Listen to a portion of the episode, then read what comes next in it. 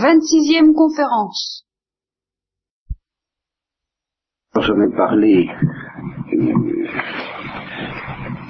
ex professo, comme on dit, de l'oraison. Il y a d'ailleurs à cela plusieurs raisons. Mais il y en a une, c'est cette étude que personnellement je suis obligé d'avoir vis-à-vis de ce qu'on appelle les méthodes de raison.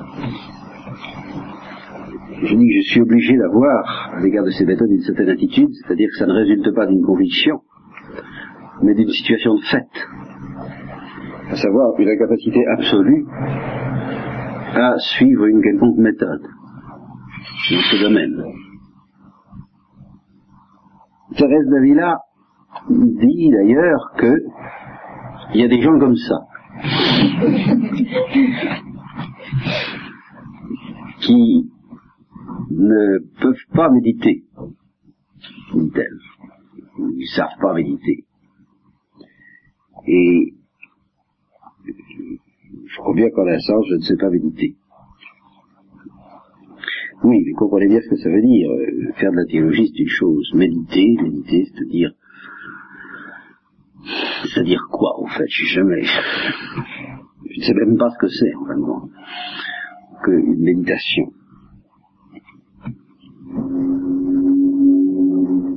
Oui, ce que je, je, je veux m'expliquer.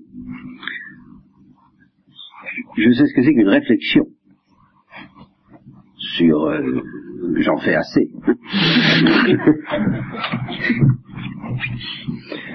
D'autre part, je crois on doit voir ce que c'est qu'une prière. Bon. J'en fais sûrement pas assez par contre, mais enfin, euh, j'en fais un peu. La méditation, ça me paraît quelque chose d'intermédiaire entre les deux. Et c'est là où je vois pas. Ça, je, je vois pas très bien ce que c'est que cet exercice, ce, ce, genre littéraire qui est un peu prière, un peu réflexion.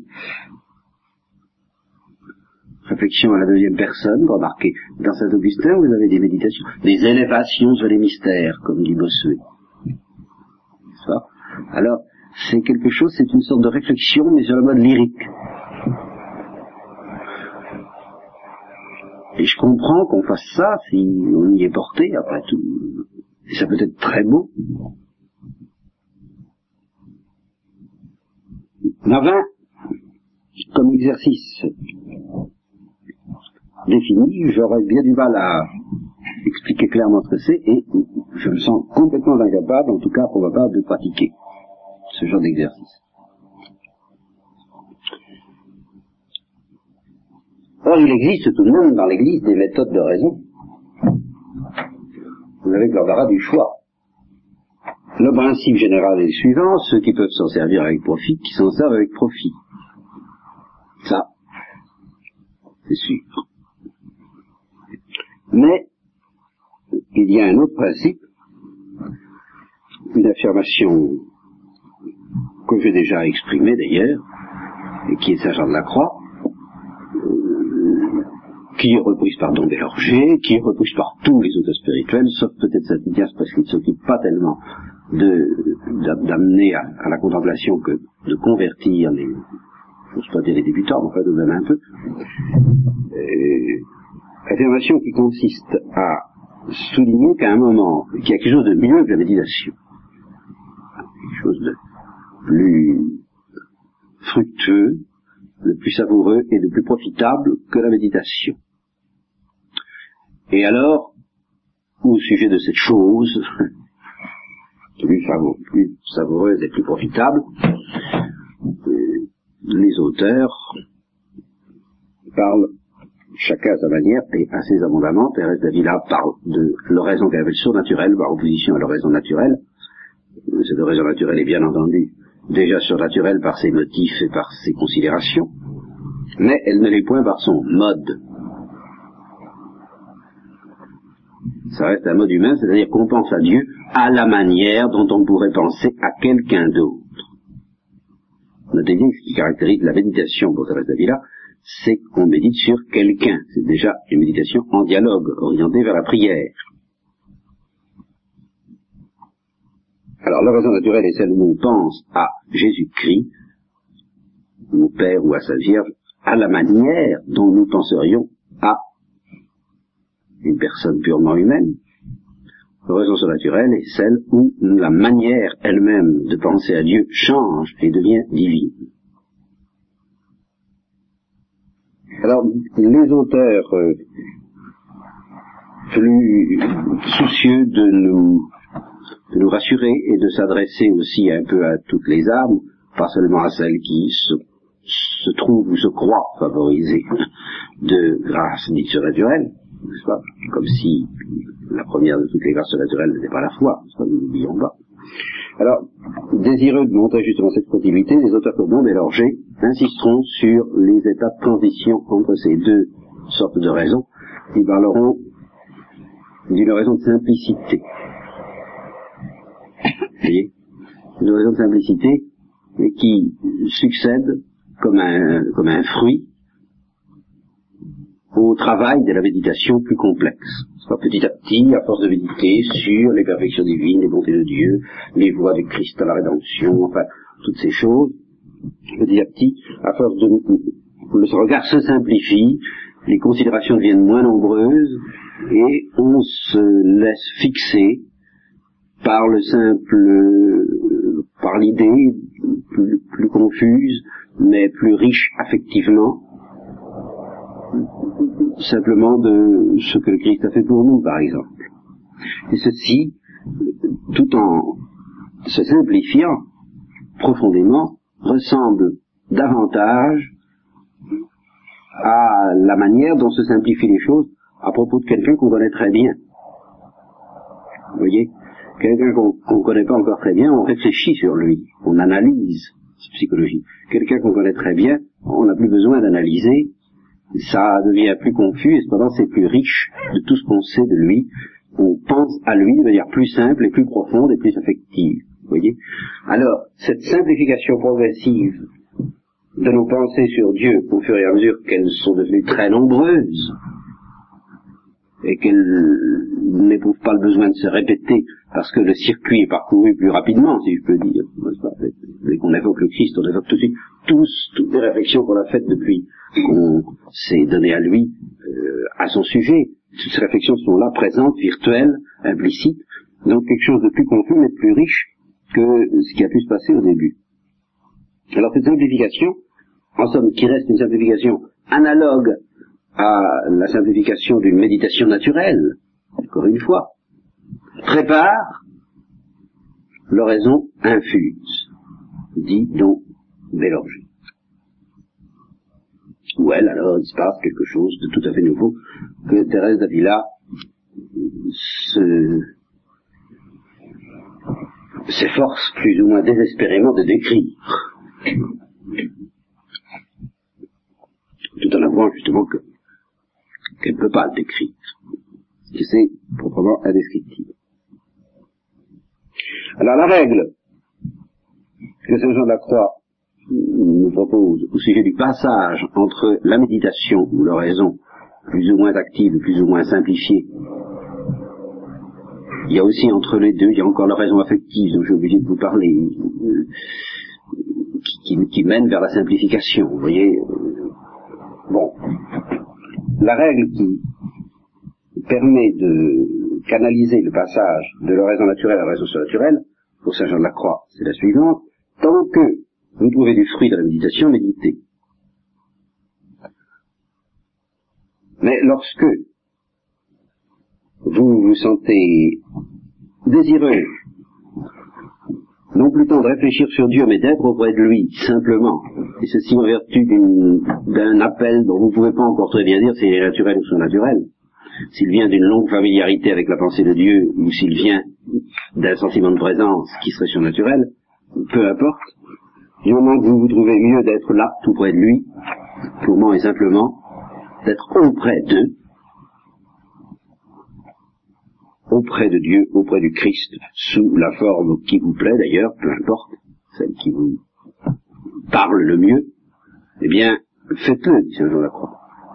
Seulement, si, au contraire, vous êtes assailli de distraction, et que vous n'avez pas de meilleur moyen, moyen de lutter contre les distractions que de méditer, méditez, revenez à la méditation. Voilà, c'est simple. Je pense que cela, vous le saviez déjà. C'est un simple rappel.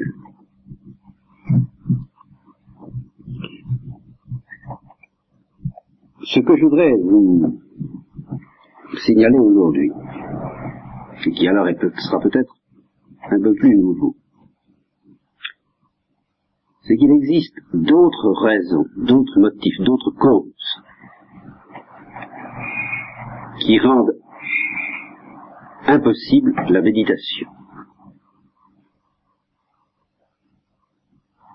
Et qu'en face de ces autres causes, qui sommes soit en face d'un problème nouveau. Vous comprenez Cesser de méditer parce que Dieu lui-même, parce que la pensée de Dieu se fait plus simple, plus profonde, plus riche, plus affective, plus savoureuse, c'est très reluisant, ça. Vous voyez Évidemment. Et cesser de méditer parce qu'on ne peut pas, purement et simplement. N'est-ce pas? Sans qu'on puisse absolument dire que ce soit la pensée de Dieu ou sa présence qui rende incapable de méditer, ça c'est beaucoup moins reluisant.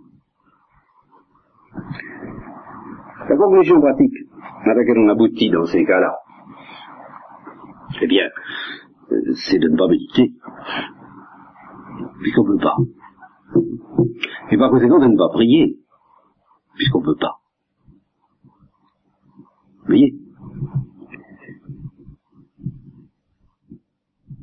Alors, c'est ici que je vous propose une doctrine qui, n'est pas tellement nouvelle, je vais vous donner des, auteurs, des racines, enfin qui peut vous paraître nouvelle à certains égards, à savoir que la situation dans laquelle on se trouve, du moment qu'on ne peut pas méditer, est exactement la même, quelle qu'en soit la cause. Et que la solution à laquelle on doit aboutir est exactement la même, quelle qu'en soit la cause. Alors ça, ça peut paraître effarant, ce que je dis là, comment vous nous dites qu'il faut prendre la même attitude, qu'on se sente tout simplement porté à être auprès du bon Dieu sans difficulté, sans, avec une certaine euh, suavité, ou bien, au contraire, qu'on n'éprouve pas cet attrait. Vous nous invitez à prendre exactement la même attitude, et bien finalement, oui.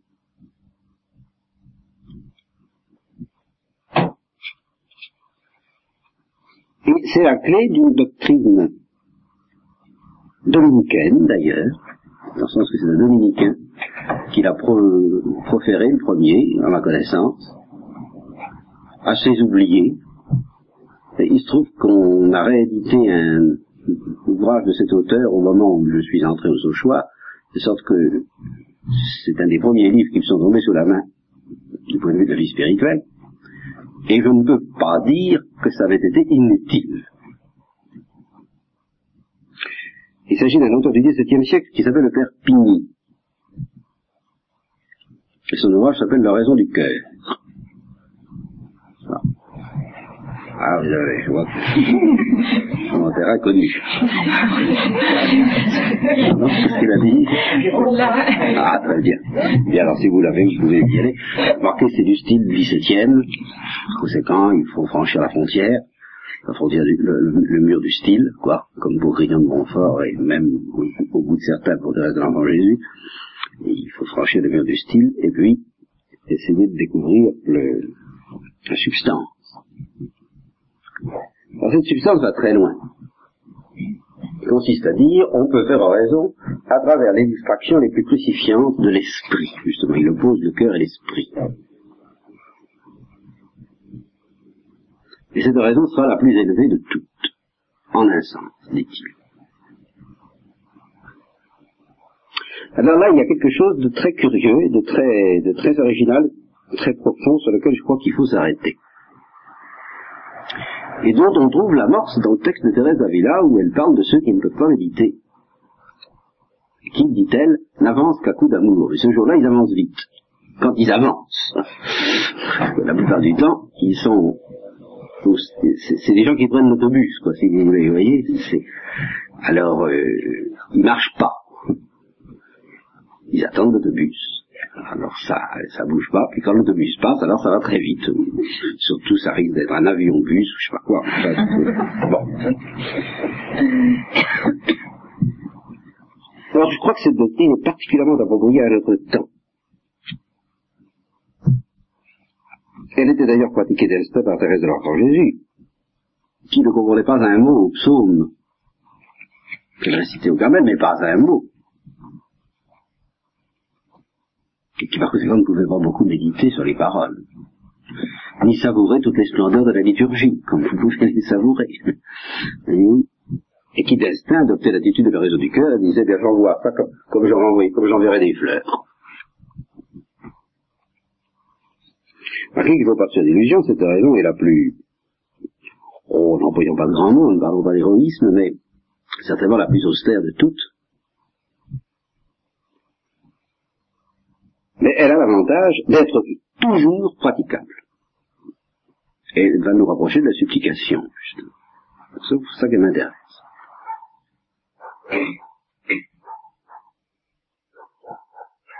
Alors, ce que je voudrais vous montrer en effet, c'est que quelle que soit la cause pour laquelle on ne peut pas méditer, le remède qui nous est offert par la doctrine de l'Évangile, par la doctrine de Saint Paul, et par la doctrine de l'Église, ce remède qui nous est offert, c'est exactement celui qui nous met déjà dans un état de contemplation et, au fond, le plus élevé. Sauf qu'en effet, il n'y a aucune différence entre celui qui fait, soit, appelons ça l'oraison du cœur provisoirement, j'aime pas beaucoup tout de même l'expression, mettons qu'il supplie, purement et simplement, parce qu'il ne peut pas méditer pour les raisons que je, vais vous expliquer tout à l'heure plus en détail, et puis celui qui cesse de méditer parce que Dieu lui-même le rend incapable de méditer.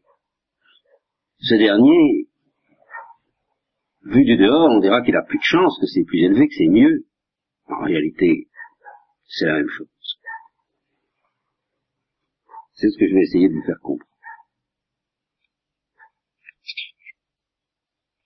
Pour quelle raison ne peut-on pas méditer? En gros, j'en vois deux, plus la troisième, comme l'écriture, n'est-ce pas? La troisième, ben, c'est celle où Dieu lui-même nous empêche de méditer. Ces deux raisons ne sont pas tellement différentes. Je crois qu'il faut surtout voir une incapacité permanente ou une incapacité provisoire. en gros, c'est les deux grandes différences. Une structure mentale qui ne permet pas facilement la méditation. Et Thérèse d'Avila, encore une fois, avoue qu'elle avait cette structure mentale, qu'elle n'était pas douée du tout pour. Ou bien alors des circonstances.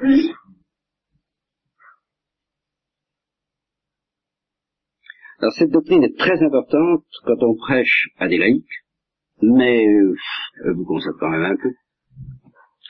Parce que quand on parle de la prière aux laïcs, l'objection qu'ils nous font, tous, c'est exactement celle de ce troisième obstacle. Dans la vie actuelle, on ne peut pas prier. Ce qui veut dire, traduisez, parce que c'est bien ce qui vous dans la vie actuelle, on ne peut pas méditer. À quoi, en fin de compte, il faudrait pouvoir répondre tout à fait d'accord, vous sortez de la question. Quand Dieu vous demande de prier, au fond, il vous demande pas de méditer, puisque la vie actuelle ne vous permet pas. Et c'est vrai. La vie actuelle ne permet pas de méditer à cause du tumulte et de l'agitation à laquelle elle contraint euh,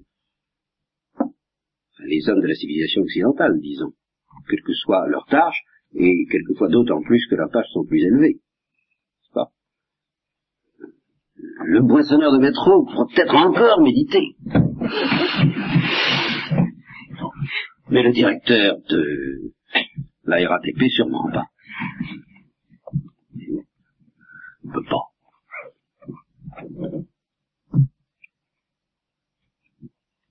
Sorte que je dis, ça nous concerne tous de plus en plus, parce que la civilisation névrotique qui nous est imposée, plus ou moins, et la névrose généralisée qui est notre cas à tous, euh, question d'épidémie, ça vous savez, même si on n'est pas atteint, on le sera un jour ou l'autre, ça, ça se répand. Ça fait partie, c'est, c'est une des, des applications de cette loi générale que tout effort que, par lequel nous essayons, dans une certaine mesure, d'échapper à une, des pénitences prononcées qu'on voit dans hier au sortir du jardin originel, se paie par une contrepartie qui quelquefois aggrave les choses, quelquefois non. Qui ne veut pas dire qu'il ne faut pas faire d'efforts pour adoucir la condition humaine. Mais si on adoucit trop, euh, il se produit, euh, si vous chassez une maladie, il en sort une autre. N'est-ce pas?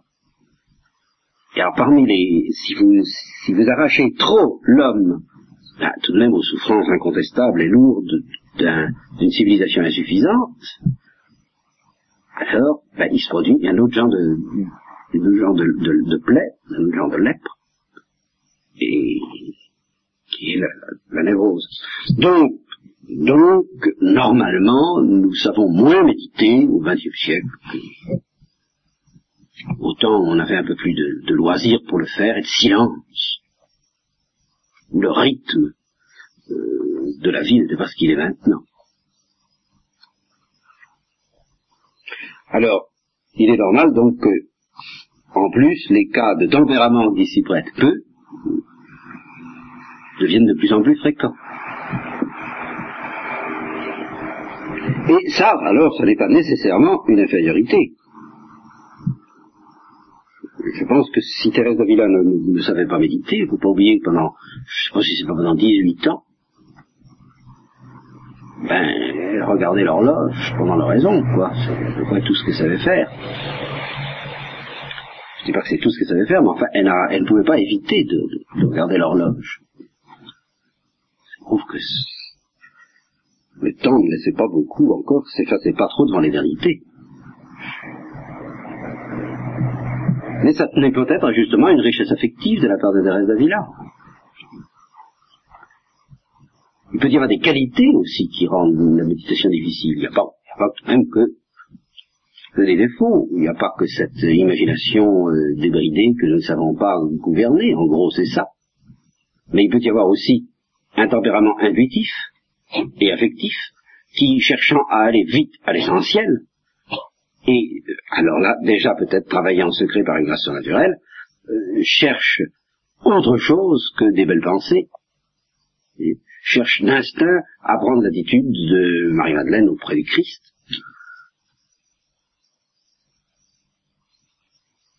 Et qui, à cause de cela, euh, se sent dès le début, sommes arraché à l'essentiel par des considérations trop multiples. Alors, quoi qu'il en soit, même nous, même le plus équilibré, même quelqu'un qui est arraché, qui, a su se soustraire à l'agitation du monde en entrant dans une trappe ou dans une chartreuse, ben, il peut avoir la migraine. Hein? Il peut avoir une rage de dents. Je peux entendre du bruit. Et n'oubliez pas que le bruit dans ces cas-là est d'autant plus distrayant qu'il est plus faible. Rappelez-vous l'histoire du trousseau de clés de Thérèse de l'Enfant Jésus. Hein, c'est un petit tintement imperceptible. Plus il est imperceptible, plus, il est insupportable. Et c'est les doses homéopathiques qui sont les plus pénibles dans ces cas-là. Bon. Donc, tout le monde peut un jour ou l'autre être mis dans l'incapacité de méditer sans, sans qu'il puisse absolument euh, mettre ça sur le compte de l'oraison infuse, n'est-ce pas? Puis à, à, propos de raison infuse, il y a aussi le sommeil, n'est-ce pas? L'oraison de Saint-Pierre, n'est-ce pas? Qui représentait également un obstacle sérieux. Alors, le Père vous dit, dans ces cas-là, bien, l'oraison du cœur. Qu'est-ce que c'est que l'oraison du cœur C'est très simple.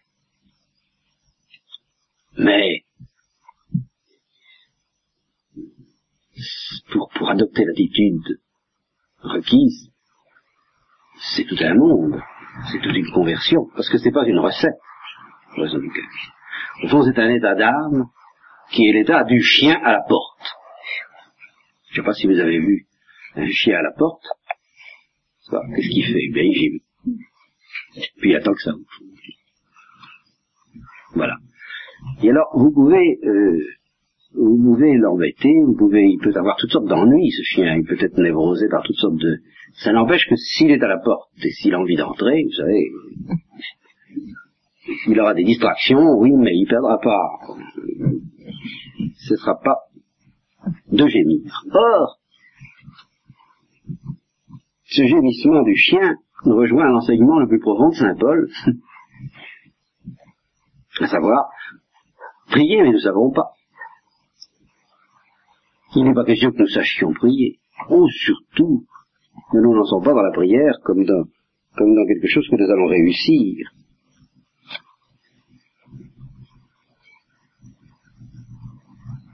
Nous ne savons même pas ce qu'il faut demander, ni comment il faut le demander. Mais il y a quelqu'un qui prie en nous avec des gémissements inénarrables. Voilà. Alors qu'est-ce qu'il fait? Eh bien, il, supplie. Et il attend. Il attend en suppliant. Voilà. C'est extrêmement simple. C'est terriblement simple.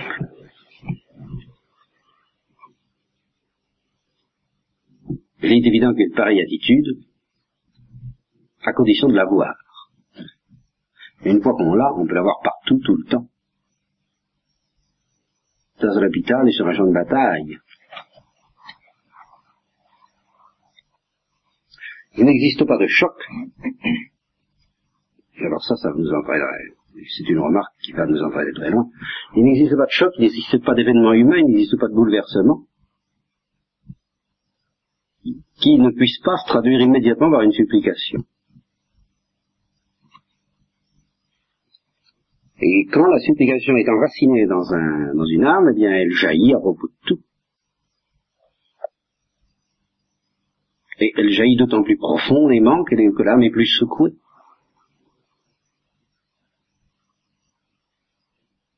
Et au fond, ici nous allons nous approcher de, je, vais complètement changer de sujet, presque en apparence.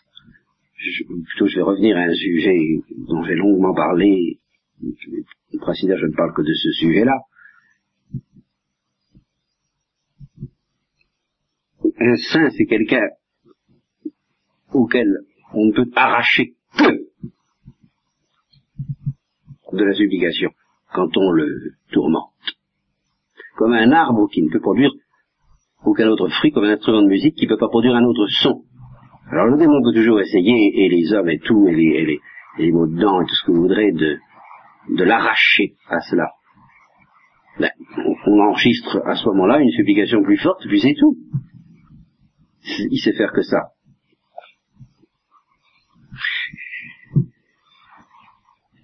Et encore une fois, c'est pas difficile à comprendre. Seulement, voilà, il y a des hommes auxquels la tribulation ne peut arracher que de la révolte, de la colère, de l'impatience. Et ces hommes, c'est nous. Et alors là, ce que je voudrais me faire toucher du doigt, une fois de plus, voilà, je vous dis que je rechange de sujet, que je reviens à mon éternel sujet, pourquoi est-ce qu'en face d'une situation secouante, traumatisante, névrose, hein, pourquoi est-ce que dans un cas ça engendre de la révolte ou de la patience et dans un autre de la supplication? Ah ben ça c'est notre être. C'est notre être profond, voilà, qui réagit tel qu'il est. C'est pas parce que c'est plus difficile, c'est pas parce qu'on a été trop secoué. Ça, n'a rien à voir, ça.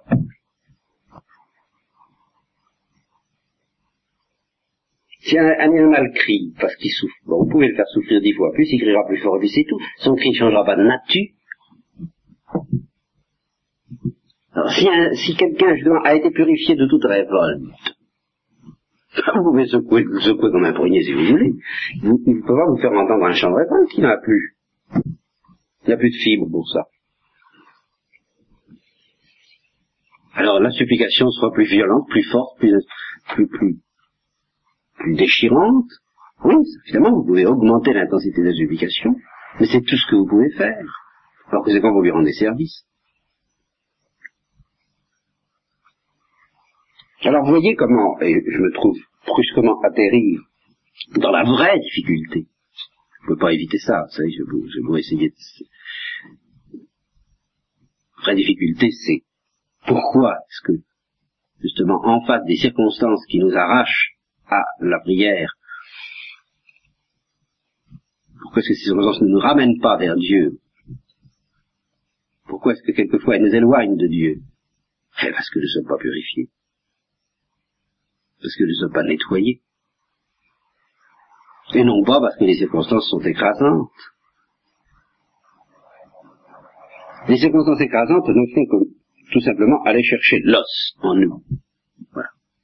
Mettre à nu. C'est ce qu'on appelle une épreuve, justement au sens où on éprouve un métal pour savoir si s'il y a un alliage dedans, si l'or est bien pur, ou s'il y a une, souillure de, plomb à l'intérieur. Donc cette immense civilisation, cette civilisation névrotisante, vous voudrez, quoi, qui, ce niveau de vie qui augmente la maladie et qui permet ainsi à la médecine de grandir.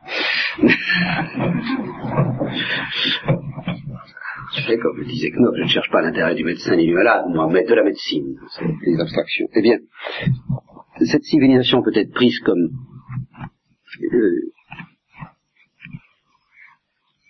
une immense purification.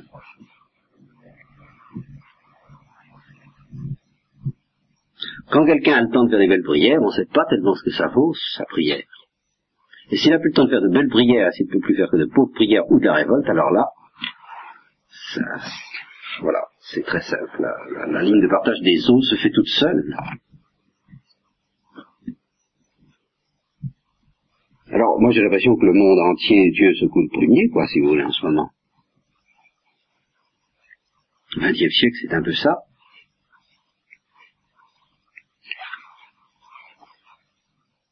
Vous voyez que ceci nous éloigne du sujet, mais ça vient à dire que le sujet ne peut pas, on ne peut pas se séparer de celui des purifications passives, voyons. La vraie raison pour laquelle nous ne savons pas prier, c'est parce que il y a en nous quelque chose qui ne veut pas prier, et qui s'appelle le homme. En présence de tout ce qui devrait nous mettre par terre, nous mettre sur les genoux, précisément, notre orgueil se révolte au maximum et refuse de se mettre sur les genoux. Et ce qui ne se traduit pas tellement par telle ou telle attitude intérieure ou extérieure d'orgueil, mais ce qui se traduit surtout par ce refus de supplier Dieu. Refus qu'on appellera une impuissance, mais qui est en fait un refus de notre être. Voilà pourquoi, voilà pourquoi l'homme qui est mis dans l'impossibilité de méditer et qui prie, ben vous pouvez être sûr que ça vient du Saint-Esprit et qu'il n'a pas besoin de vérifier que c'est une raison surnaturelle. La mère à qui on enlève son enfant et qui prie toute la nuit pour l'obtenir de Dieu mais sans révolte, eh bien, soyez tranquille, ça vaut, ça vaut toutes les raisons surnaturelles parce que c'est justement quelque chose qui, à force de devenir élémentaire, nous rapproche de l'essentiel. Alors nous voilà très loin apparemment des résolutions pratiques, parce que, et je vais y insister, ce qui fait l'importance d'une prière, ce qui fait, c'est un certain ton, c'est un certain son, que j'ai appelé le gémissement. Quand d'autres temps, au cours de discussion avec euh, un un fidèle, un laïc, qui était particulièrement allergique à l'idée de supplication, qui prétendait y substituer l'attitude de l'abandon pur et simple, mais très froid, très... disait, mais enfin, euh, c'est passer de la pommade, quoi, Dieu, je ne vois pas, je ne vois pas pourquoi il faut, pourquoi Dieu trouve du plaisir à ce que on lui demande quelque chose, il n'y a qu'à s'abandonner. Alors il a fallu que je lui explique. Il était scandalisé par l'idée qu'en particulier, ça un homme très droit, rectitude, justice. Il était scandalisé par l'idée que quelqu'un pouvait euh, pécher, être euh, vraiment un pécheur, et puis recevoir, c'est l'histoire hein, du fils aîné et de l'enfant prodigue, quoi, et recevoir davantage euh, parce qu'il a trouvé du dièse. du dièse, il a trouvé le ton, juste l'argument lacrymatoire. Vous voyez Le don des larmes. Hein alors voilà, il reçoit tout comme ça parce qu'il a trouvé le ton. Mais est-ce que la meilleure manière d'obtenir miséricorde n'est pas de faire tout ce qu'on peut vis-à-vis de la justice, même si on sait ne pas y arriver? Sait ne pas y arriver, on sait que ce sera par miséricorde, mais la meilleure manière d'implorer miséricorde, c'est encore de faire tout ce qu'on peut au point de vue de la justice. Tandis que essayer de raffiner, de trafiquer plus ou moins une dièse pour arriver à, à obtenir pour rien, comme ça, sans effort, est-ce que ce ne serait pas du quiétisme? Ah. Vous voyez que la réponse théologique, qui nous éloignerait tout de suite des résolutions pratiques en apparence, c'est de dire ça n'est pas la peine d'essayer de trafiquer le dièse, il faut que ça vous soit donné. Alors c'est bon, pas la peine en, cherchant seuls les uns d'esprit. Mais c'était une caricature de cette doctrine qu'il opposait là, parce que le dièse, c'est le chant du Saint-Esprit, c'est le gémissement du Saint-Esprit. Et c'est parce qu'il vient du Saint-Esprit que Dieu ne peut pas y résister. Alors, il euh, n'y a pas d'injustice là-dedans, ni de scandale, ça n'est pas un truc qu'on va essayer d'obtenir en, en, en, travaillant, travaillant sa voix. Ça, mon Dieu, moi, non, c'est pas ça. Moi, je vais, euh, non, ça, alors là, si on essaie d'obtenir, d'avoir Dieu de cette manière-là, on l'aura pas. Et c'est d'ailleurs quelquefois ce qui fait le désespoir de certaines âmes qui, qui sentent bien qu'il y a un mur qui ne s'ouvre pas, qui, qui, se demandent comment faire, et qui se, se regardent elles-mêmes en se disant mais ça, ça doit être comme ça, ça doit être ça, puis c'est pas ça. Mais ça vient du Saint-Esprit. Alors, il faut que ça nous soit donné. Oui, mais alors, il n'y a pas de résolution pratique alors. Alors tout ce que nous avez dit sur la prière, tout ça est finalement par terre, parce que finalement votre raison du cœur, ça revient à prendre une certaine attitude, à avoir un certain gémissement en face de l'impuissance à méditer, d'accord, bon, la puissance à méditer ça n'a pas d'importance, c'est pas, si en face de cette impuissance vous suppliez d'une certaine manière, eh bien, euh, ça va. Mais oui, mais cette manière, on l'a ou on l'a pas. Alors c'est pas la peine de nous dire que c'est pas une résolution pratique, ça mon père. Là, on l'a pas. Alors ici, un correctif extrêmement important et qui va encore nous ramener d'ailleurs à des choses que je vous ai déjà dites, mais d'une autre façon. Ce que je viens de dire en somme, c'est que ce qui compte, c'est pas celui qui court ou celui qui fait les efforts, même dans le domaine de la prière, c'est la qualité de la prière. N'est-ce pas?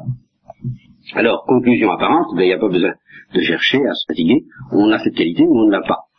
Si on est janséniste, on se désespère parce qu'on ne l'a pas. Si on est quiétiste, eh bien, on se satisfait parce qu'on pense qu'on l'a. Et puis c'est tout. Mais c'est pas ça. Bien sûr, c'est une question de qualité. Mais alors il existe une loi essentielle de la psychologie humaine et de la pédagogie divine qui va transformer cette loi de la qualité en loi de la quantité. Et qui va nous donner alors une résolution pratique très simple, très praticable,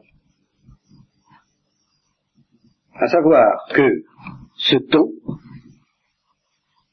c'est une dièse, ce gémissement du Saint-Esprit, on n'y parviendra qu'à force de patience et de répétition.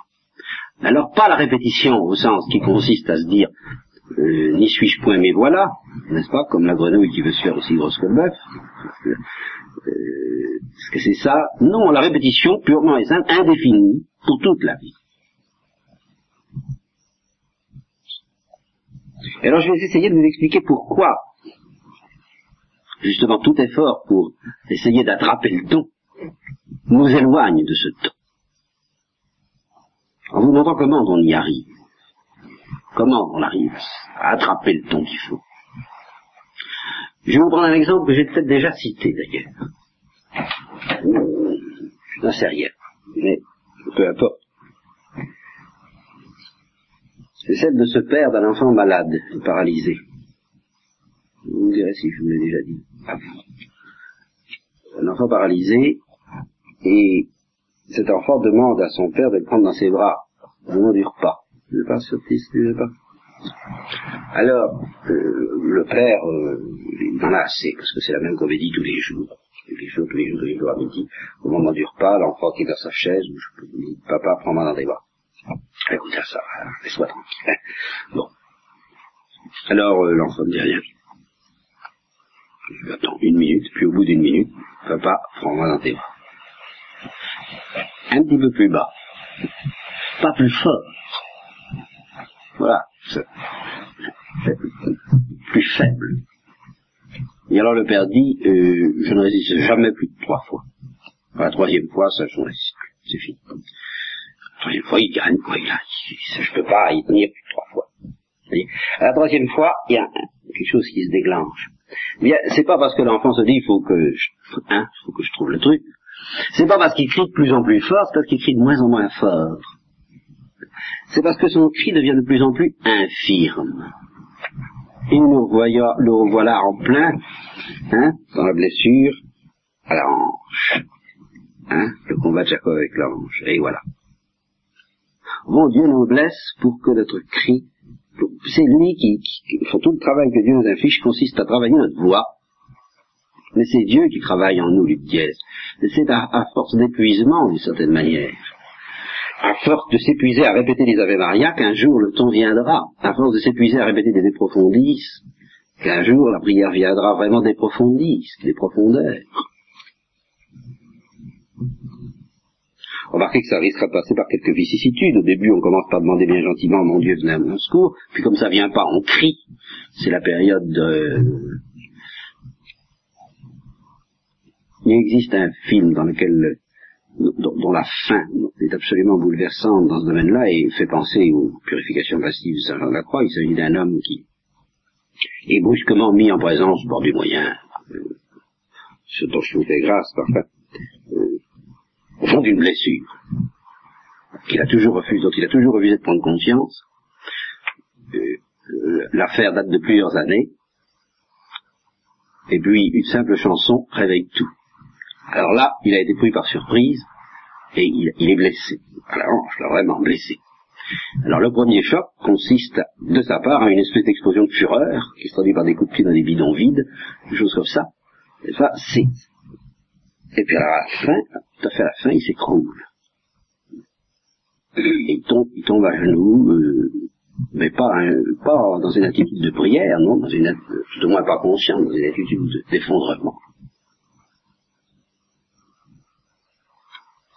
Eh bien, c'est un petit peu comme ça qu'on attrape le dièse, vous savez. Vous voyez que nous voilà en plein dans les purifications passives.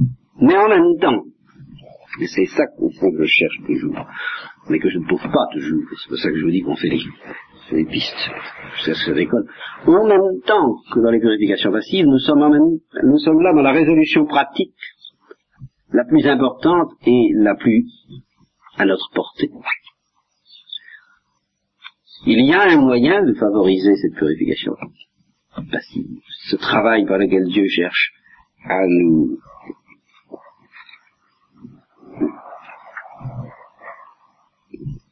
à nous arracher ce cri. C'est de prier sans cesse, de prier mal sans cesse, de prier comme il ne faut pas, puisque comme il faut, nous ne savons pas mais avec la confiance qu'au-delà de ce que nous faisons, l'Esprit Saint gémit en nous avec des gémissements inénarrables, alors lui, il fait son travail, et qu'un bon jour, à force d'usure, à force de s'user à, répéter le, rosaire et, la liturgie, les psaumes et les psaumes et toujours, un jour notre, notre psychologie, notre ton rejoindra le gémissement du Saint-Esprit. Ça c'est une religion pratique, hein, celle-là. Et praticable mais pas drôle du tout. Très austère. Non pas austère en elle-même, encore que le premier mouvement par lequel une âme accepte de supplier après s'être révoltée, quelle que soit la nature et le degré de cette révolte, c'est une révolte contre la foi, une révolte contre la vocation, ou une révolte contre la conversion, ou une révolte contre tout ce que vous voudrez, le premier mouvement par lequel on accepte purement, c'est de prier, quoi. Hein, pas sorcier, mais euh, ça coûte cher quelquefois. Mais c'est aussi difficile parce qu'il faut continuer. Et qu'à longueur de temps, on a quelquefois envie de faire autre chose. Et de trouver que le programme n'est quand même manque vraiment de variété. Il va y avoir un autre truc quand même. Et il n'y en a pas. Tant qu'une porte n'est pas ouverte, rien d'autre à faire que de gémir auprès de la porte jusqu'à ce qu'elle s'ouvre.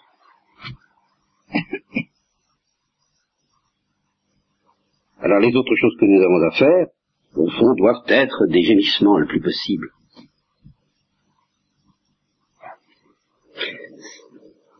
Ça, entre dans le détail très concret. Par exemple, je suppose, tentation de gourmandise. Bien. Vous luttez contre. Mais vous pouvez lutter contre, c'est la méthode que dit Saint Jean Lacroix, en opposant une vertu contraire, la vertu de tempérance. Saint Jean Lacroix propose une autre méthode, la méthode anagogique, qui consiste au fond à quoi faire Il consiste à se sentir incapable de faire face à la tentation et de gémir. Mais de gémir en résistant, de résister à la tentation, mais par mode de gémissement. Vous ne pouvez pas gémir sincèrement sans essayer quand même de résister, ou alors ça c'est de la frime, vous voyez Ça, il faut quand même, faut être un peu sérieux, quoi. mais si vous gémissez si vous vous apercevez, si, vous dites mon Dieu, est pitié de moi parce que je suis pas de taille, mais forcément un jour vous le deviendrez, ce qui est peu important. Mais vous sauverez Saint-Esprit, ce qui est beaucoup plus important. Parce que c'est ici que j'en arrive à ce que je vous avais déjà dit ce matin. Toute autre méthode pour lutter vous fera tomber d'un mal dans un autre. Ça, c'est le principe de ceux qui sont adonnés aux stupéfiants. Comment est-ce qu'on fait pour les guérir? Ben, On leur propose quelquefois un autre stupéfiant. évidemment, Alors, ils se détachent d'un stupéfiant pour entrer dans un autre. Mais finalement, qu'est-ce qu'on fait dans la vie d'autre? On se détache d'une satisfaction, dite quelquefois matérielle ou charnelle, pour tomber dans une autre dite spirituelle, mais qui finalement n'est pas plus divine que la première. À quoi ça nous avance? Il n'y en a qu'une qu'une manière de lutter qui, elle, nous attache à la vérité, c'est de supplier.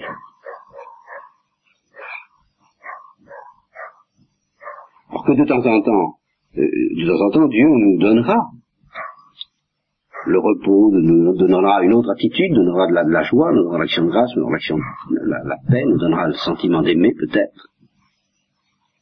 Mais de toute façon, tout cela est subordonné à une prise de conscience nouvelle, plus profonde, plus douloureuse au fond, que ça y est pas encore, c'est pas ça c'est qu'il y a encore beaucoup plus à recevoir que ce que nous avons reçu. Alors, il ne reste plus qu'à se remettre dans l'état de gémissement. Songez que les saints, ben, eux, ils gémissent vers le ciel, alors croyez-moi, c'est un gémissement bien pire encore que, que tous nos gémissements vers la sainteté. Et c'est parce qu'ils gémissent vers le ciel qu'ils sont des saints. C'est parce qu'ils ne peuvent, parce qu'ils s'arrêtent plus. Alors ça, ça est la réponse à tout, parce que si vous me dites, mais moi je ne peux pas gémir sans arrêt, eh bien, euh, gémissez de pas gémir. Mais, oui, je sais pas. Et réjouissez-vous alors d'être sans délicatesse, comme disait Thérèse sa sœur, réjouissez-vous d'être sans délicatesse en demandant de l'aide mais en vous réjouissant justement de tout ce qui manifeste votre indigence et le besoin que vous êtes de la grâce de Dieu. Et si la sœur avait répondu, mais je ne peux pas me réjouir, alors euh, demandez à réjouir.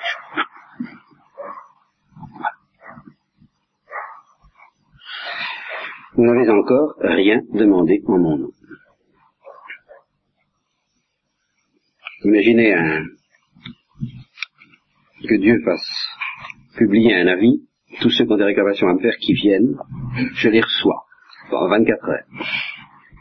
vous avez le droit de respecter et d'exiger de moi une réponse. Hein? Vous demandez comment, pourquoi ça marche pas comme ça dans la vie. Alors vous pouvez demander tout ce que vous voulez. Pourquoi Dieu ne convertit pas tout le monde? Pourquoi euh, il arrive tel ennui? Pourquoi, euh, pourquoi la prière marche si mal? Pourquoi il a permis la souffrance? Pourquoi? Bon. Et vous aurez automatiquement une seule réponse. Je vous la donne tout de suite, comme ça, ça évite. vous n'avez encore rien demandé en moi. Qui s'appelle demande.